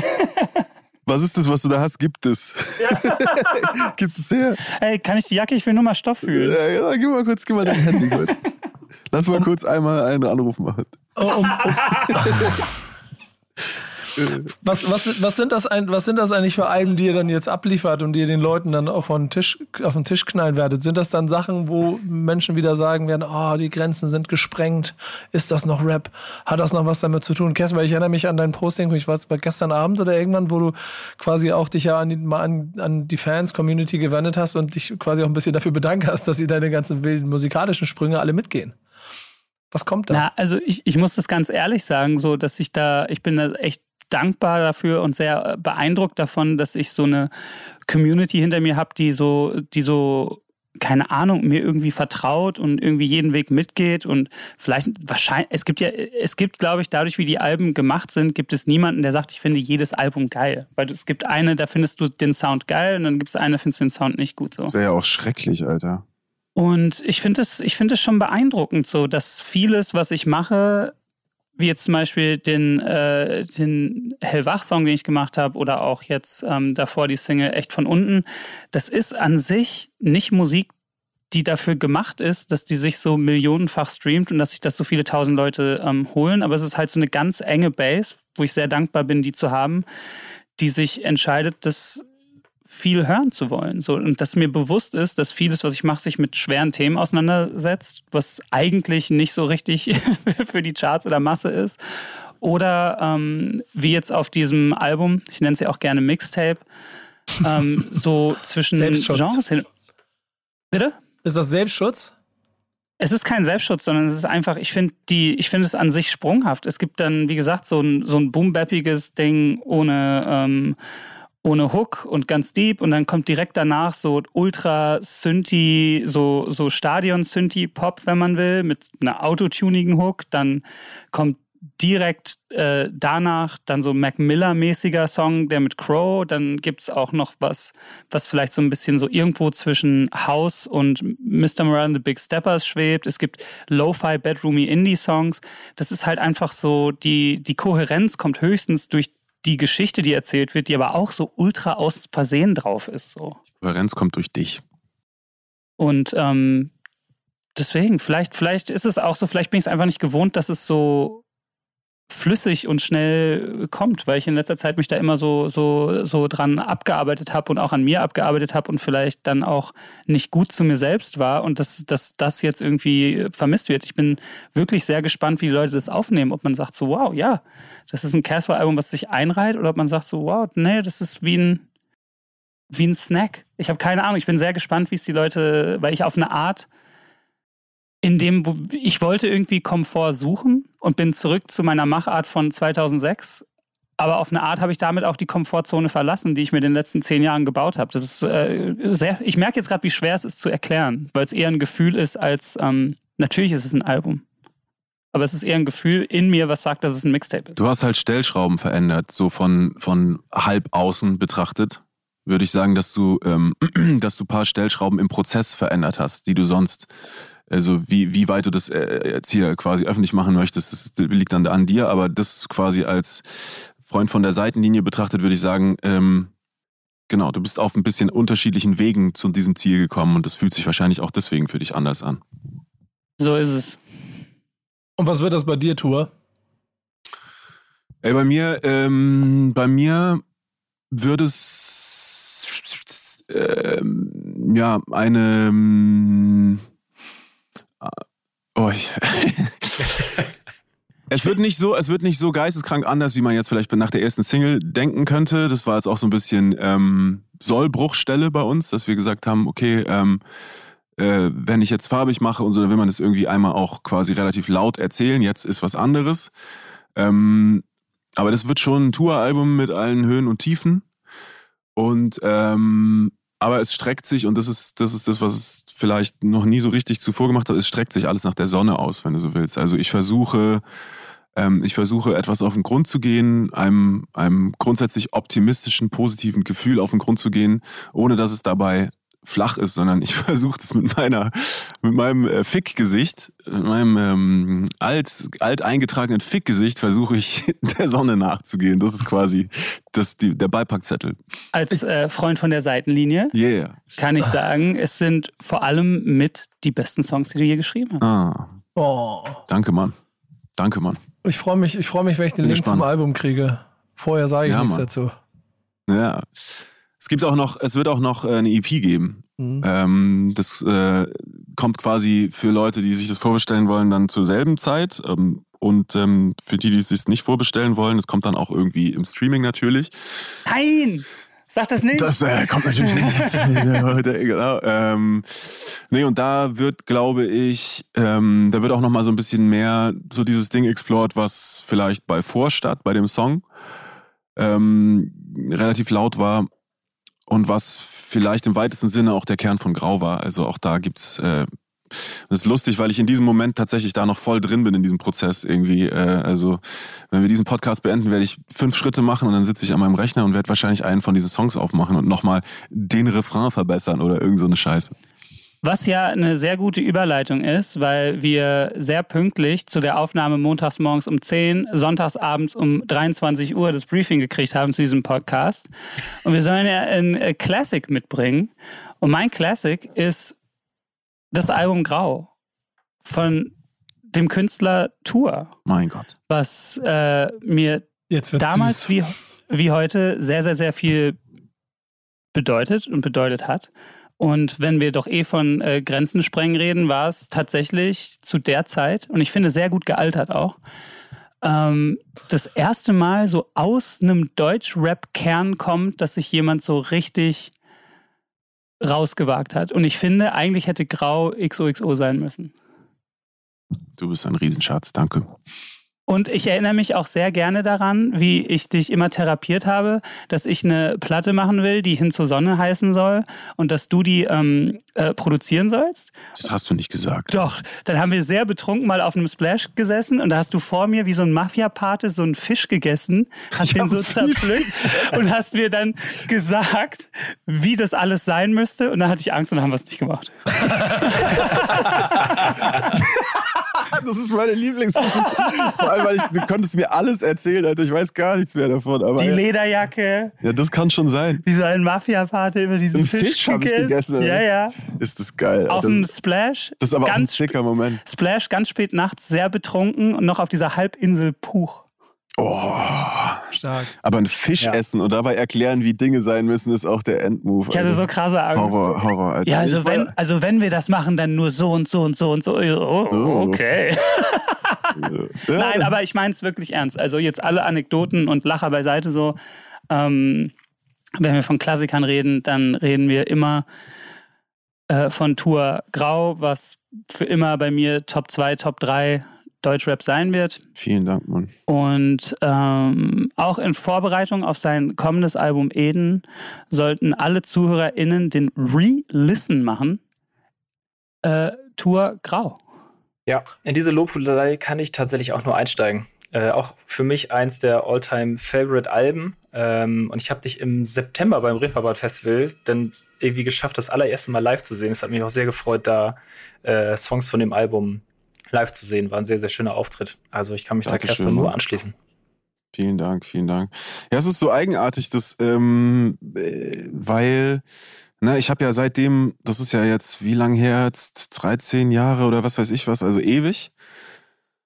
Und äh, ist ja nicht so, dass ich äh, aufgehört hätte, Musik zu machen, sondern ich habe ja super viel unterschiedliche Projekte, die Orsons, mein eigenes Zeug mit anderen Leuten und so weiter. Ne? Und es ist dann immer so, ist immer so ein eigenartiges Gefühl, wenn Leute das so leveln. Also auf der einen Seite bin ich natürlich total dankbar und freue mich und merke, dass ich da irgendwas richtig gemacht habe. Auf der anderen Seite ist natürlich auch so, was genau war es denn, was so krass in den Leuten resoniert hat, ne?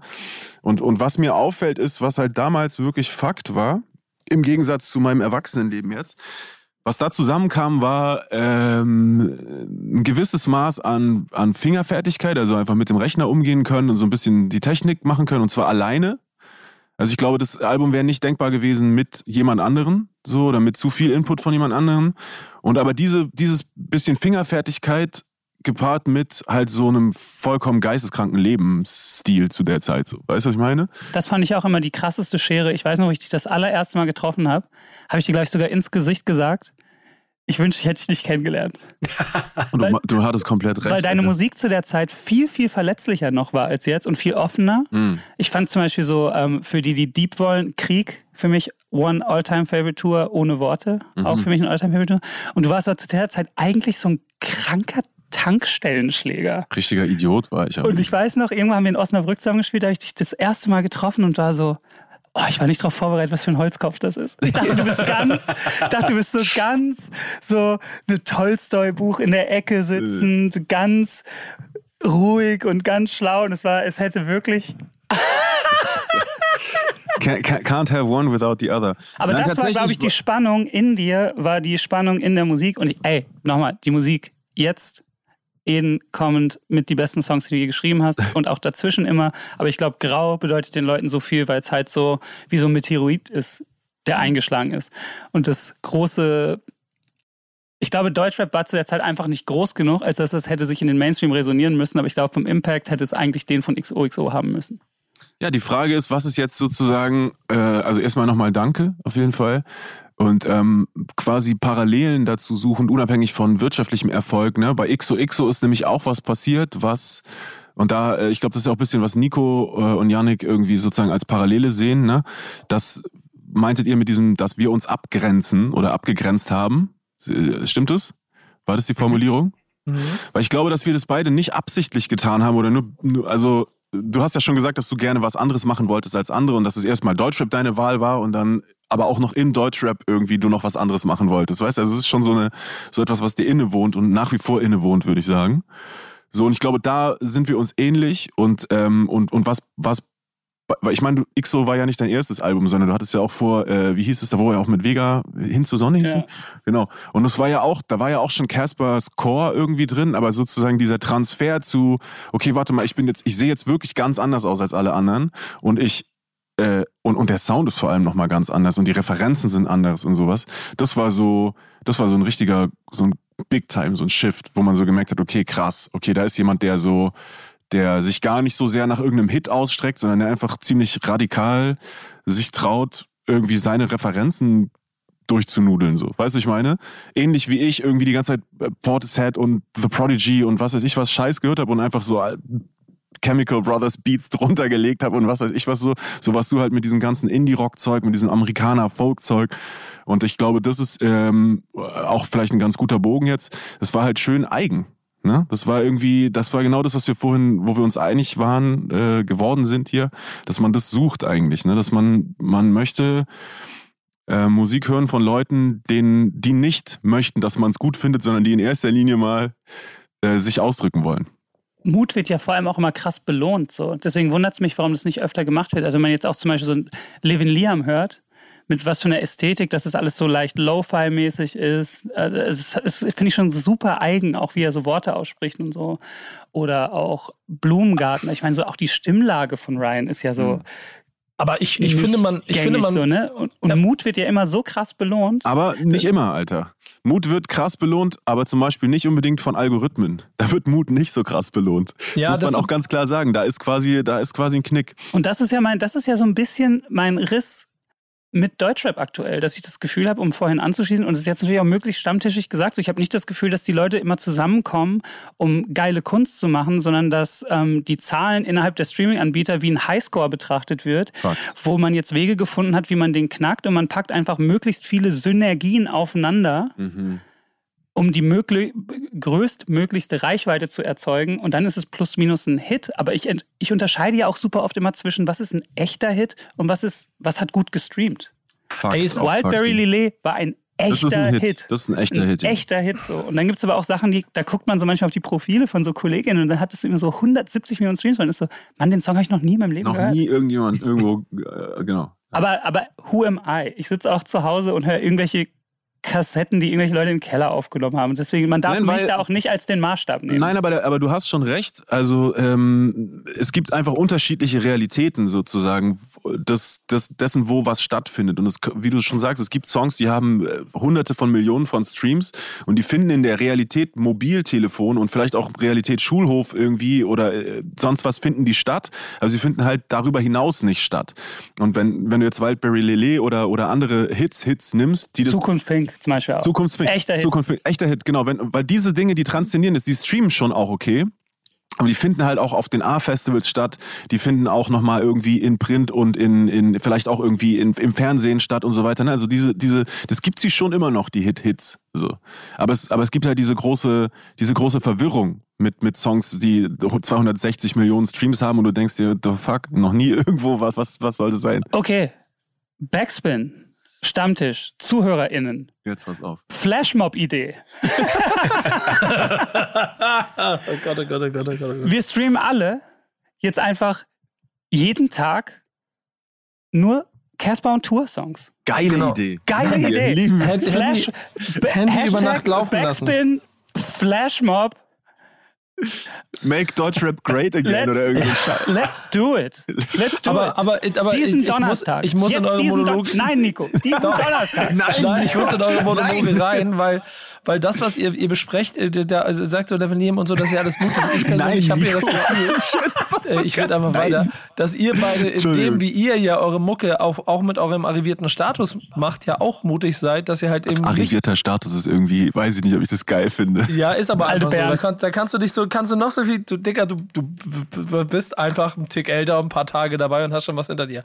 Also, Verdammt. Ähm, ähm, äh, trotzdem nicht den bestimmten äh, Mechanismen zu verfallen, sondern sich dem bewusst vielleicht auch antizyklisch und dem kleinen Chor leuchtender Kreativität, der da hinter euch scheint, da im, im Hintergrund zwischen euch sitzen, den, den zu bewahren. Das ist ja auch eine gewisse Art von Mut, die es braucht.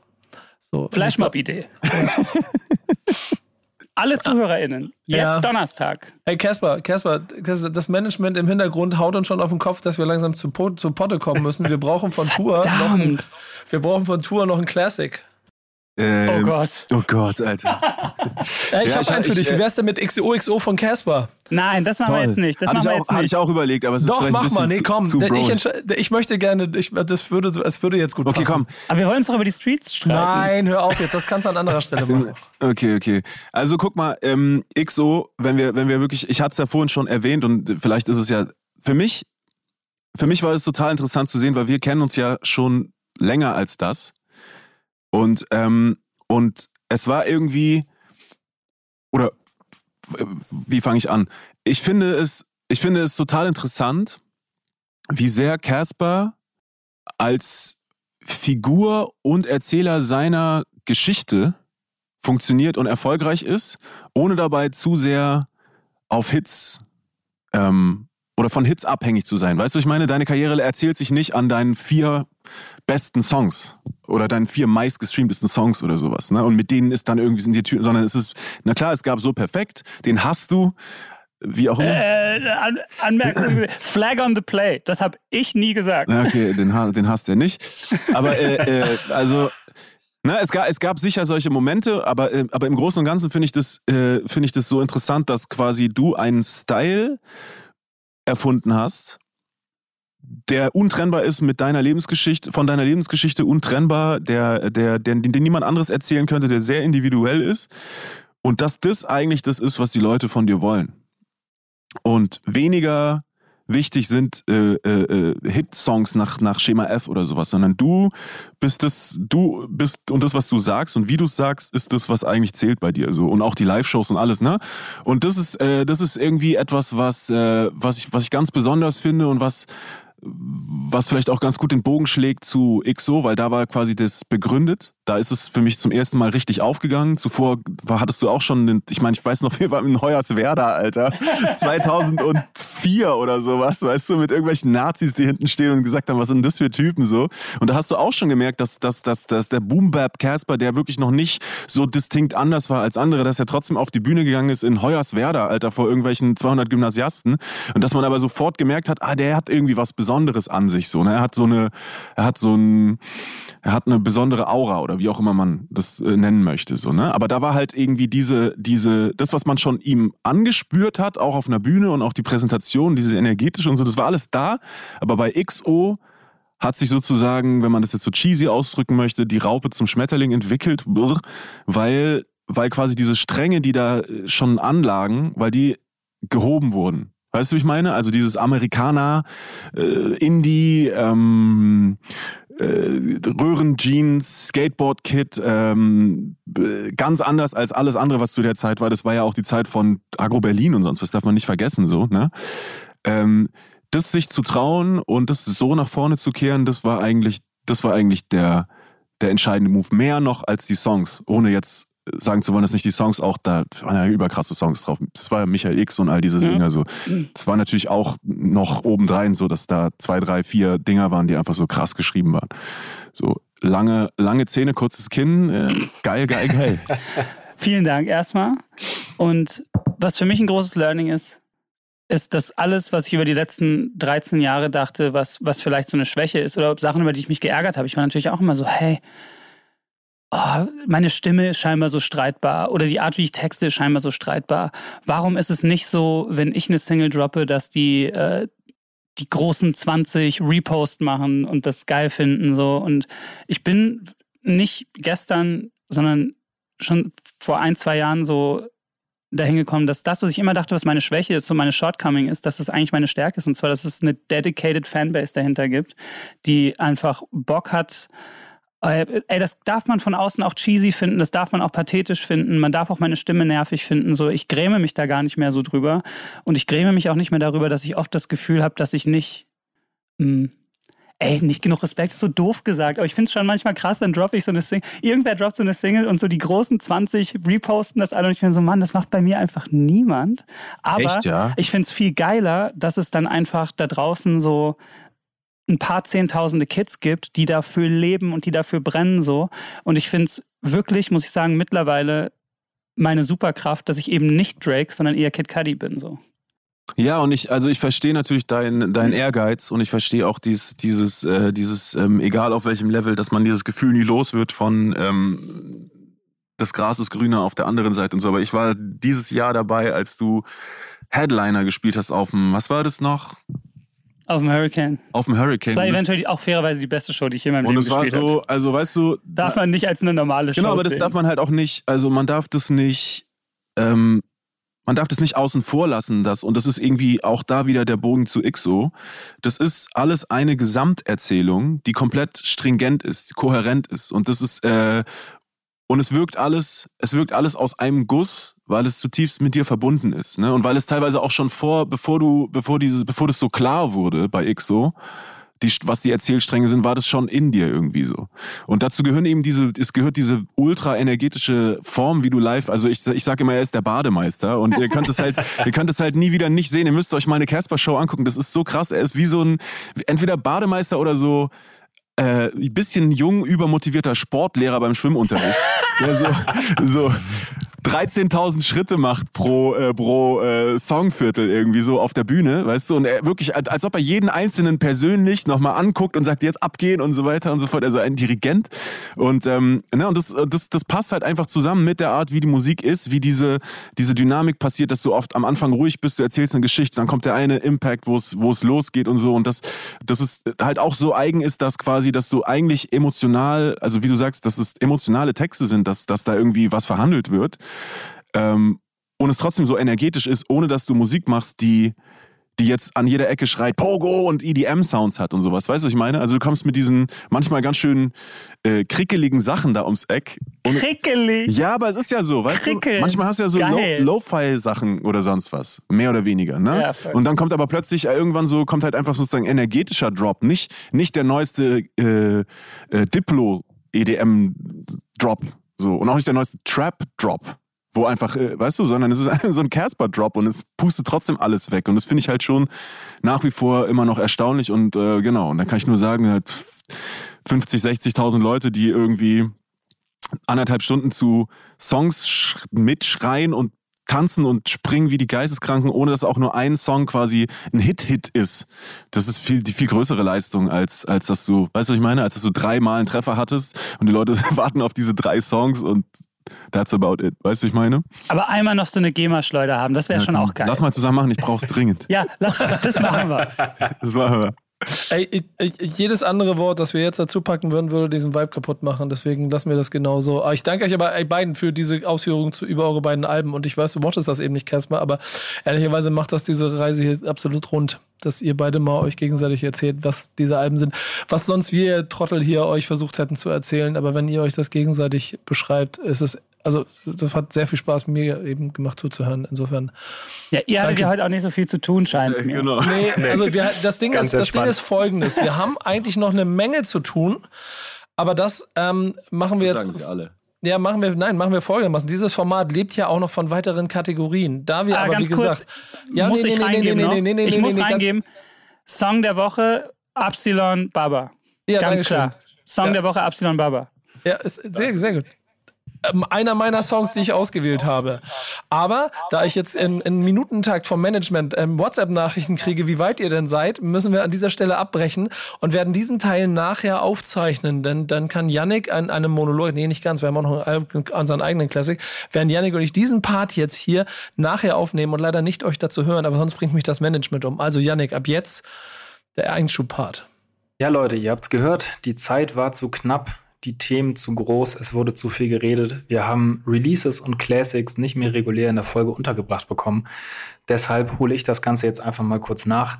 Und äh, los geht's mit den Releases der Woche. Äh, wie jede Woche haben Nico und ich uns jeweils drei Songs gepickt. Findet ihr alles in unserer Playlist Thank Backs When It's Friday, wo wir jeden Freitag Woche für Woche mit den neuesten und aus unserer Sicht wichtigsten äh, Releases versorgen. Und äh, Casper hat es ja schon ein bisschen gespoilert. Für ihn war es auf jeden Fall mit großem Abstand der Song der Woche. Nico hat es ähnlich gesehen. Epsilon mit seiner Single Baba. Ähm, der Hype war ja vorher schon relativ groß um diesen Song. Er hat ihn ja schon ein paar Mal bei Konzerten und unter anderem auf seiner Bisschen Liebe, Bisschen Hass-Tour mit Wassermann gespielt. Ähm, sehr, sehr persönlicher Song über seinen Vater. Braucht man eigentlich gar nicht so viel zu sagen. Am besten einfach selber mal reinhören, wer es noch nicht getan hat. Wirklich sehr, sehr starker Song und auch für mich äh, zu Recht Song der Woche. Ich hätte ihn selber gepickt, aber Nico war schneller und hat da natürlich das Vorrecht. Aber gut, so ist das. Das kann er sich erlauben. Song Nummer zwei, den er sich gepickt hat, fand ich auch eine sehr schöne Wahl. Vega, äh, in den Himmel hoch. Das ist die nächste Single aus seinem kommenden Album, Warum sie Stürme nach Menschen benennen. Ähm, ist ähnlich persönlich wie der, wie der erste Track von Epsilon. Finde ich auch eine sehr gelungene Nummer. Und ähm, ja, Vega eh insgesamt ein spannender Künstler. Freue ich mich auf das Album, was da kommen wird und äh, die nächsten Wochen, Monate, was alles so um ihn herum passiert. Und äh, der dritte Song hier aus Hamburg, Disaster, die verlorene Ehre der Katharina Blum. Ein Titel, ähm, der nach einem Buch von Heinrich Böll benannt ist, in dem es genau wie im Song äh, um Kritik an der Boulevardpresse geht. Ähm, Disasters-Fall ist es die Bildzeitung, die in diesem Song stark kritisiert wird. Und ähm, dazu gab es einen One-Take-Clip, den er vor dem Verlagshaus von Axel Springer aufgenommen hat. Und das Ganze ist natürlich so ein bisschen als äh, Reaktion auf die äh, Berichterstattung der letzten Tage oder Wochen an ihm ähm, zu sehen. Das auf jeden Fall Nikos dritter Song. Und äh, ich mache direkt weiter mit meinen Picks, ähm, die bisschen musikalisch ein bisschen anders daherkommen. Äh, ich habe Cardiac Car und Echo Fresh ausgesucht mit Funk. Ähm, da hat mein Oldschool Boombap Herz höher geschlagen. Also äh, geht sehr, sehr gut ins Ohr, das Ding. Und äh, passend zum Thema von Casper dieser Folge, die Regionalität, finden wir in äh, KDKs äh, Part auf jeden Fall starken Hamburg-Bezug. Gefällt mir sehr, sehr gut die Nummer. Mhm, er war jetzt auch im September im Rahmen des Reeperbahn Festivals bei unserer New Kids on the Block Party live auf der Bühne zu sehen, hat er auch sehr stabil abgerissen, ist ein sehr sympathischer Typ. Also wer ihn noch nicht so auf dem Schirm hat, auf jeden Fall auschecken. Und Song Nummer zwei ist bei mir Xaver mit Bang Bang, produziert von Whitey. Ähm, sehr atmosphärisch, aber irgendwie auch gleichzeitig ein bisschen bedrohlich, finde ich, äh, der Vibe. Das kann man, finde ich, als bedrohlich ganz gut beschreiben. Dazu denn diese super markante Stimme von Xaver. Äh, das passt, finde ich, sehr, sehr gut zusammen. Und ich mag dass Er hat oft so einen etwas unkon unkonventionellen Flow, kann man, glaube ich, sagen. Die Melodien, das äh, finde ich immer sehr, sehr spannend. Deswegen habe ich mir Bang Bang ausgesucht diese Woche. Und Song Nummer drei, ähm, ebenfalls sehr markante Stimme, Banks äh, mit seinem AOB-Kollegen Haki und Louvre 47. Cold Case heißt der Song. Da knallt die 808 auf jeden Fall rein. Wie gesagt, Banks markante Stimme finde ich auch stark. Da höre ich immer gerne zu. Louvre sowieso. Ähm, Everybody's Darling gefühlt. Ähm, ja, sehr schöne Nummer. Ähm, hat gleichzeitig Banks seine Lippe-EP angekündigt. Der gleichnamige Song ist schon Ende Oktober erschienen. Ähm, auch da höre ich immer wieder gerne rein, wenn da Sachen kommen. Ähm, ja, und ihr solltet reinhören in unsere Playlist. Thank Backs when it's Friday. Wie gesagt, jeden Freitag alle neuen Songs. Ähm, und eigentlich wäre jetzt die Stelle, wo ich über unseren Classic der Woche rede, so wie Nico das ja auch angekündigt hat. Allerdings haben wir uns überlegt, dass dieser Classic so groß ist, dass man da richtig drüber sprechen muss. Das kann ich nicht alleine machen, da kann ich jetzt nicht einfach so ein paar Sätze zu runterrattern. Ähm, es sei nur so viel gesagt, es ist auf jeden Fall einer, wenn nicht sogar der Lieblingsartist von Nico, den wir da am Start haben. Also seid gespannt auf die nächste Folge. Da werden wir das definitiv nachholen und diesem Classic gebührend Raum geben. Ähm, was das genau sein wird, hört ihr in der nächsten Folge. Und jetzt sind wir wieder da und jetzt verabschieden wir uns. Und es tut mir sehr leid, dass ihr nicht bei diesen tollen Sachen mit dabei sein konntet. Aber ich kann dir sagen, der Absilon-Song ist in meinen Songs dabei gewesen. Wir sind trotzdem schon über 90 Minuten und ähm, ich würde gerne noch weitermachen, aber ich darf nicht. Ich freue mich aber auf Einzelgespräche mit euch, wenn, wenn ihr das zulasst, in irgendeinem Rahmen und in irgendeinem Moment. Yes. Na klar. Sehr gut, dann machen wir das. Und ansonsten war es eine sehr epische Folge. Stammtisch mit euch beiden. Vielen, vielen Dank, dass ihr Zeit hattet. Äh, 24.11. nächste Woche, mein Album kommt. Äh, Stellt es euch doch vor, hört euch die Songs an, schreibt mir eure Meinung dazu, es würde mich sehr freuen. Streams die Hölle aus der Hölle. Ja, Ach ja. Flash, Streammob. Backspin Flashmob, jetzt Streammob. Donnerstag. Wir Streammob. hören alle nur Tour- und Casper-Songs. Lass mal versuchen, Grau wieder in die Charts zu bringen. Top 10. Yeah. Flashmob Grau. Das machen wir. Das Hashtag geil. Flashmob Das war Grau. auch geil, dass Grau, das Grau das erste Mal in den Charts war, ich glaube, zwölf Jahre nachdem es rauskam oder so. Das habe ich Ja. auch geliebt. Stark. schön. Also, ey, vielen, vielen Dank, äh, dass ihr unsere Monologe ähm, verfolgt habt und auf bald, ihr Süßen. Tschüssi. Ihr hübschen Menschen, bis bald. Das war der Backspin Stammtisch. Tschüss. Stammtischmodus, jetzt wird laut diskutiert. Auf dem Stammtisch, Stammtisch, wer dabei bleibt, amtlich. Stammtisch Phase. Denn heute dreschen sie noch Stammtisch verholen. Ich heule mich an meinem Stammtisch aus. Backspin. Backspin. Backspin. Backspin.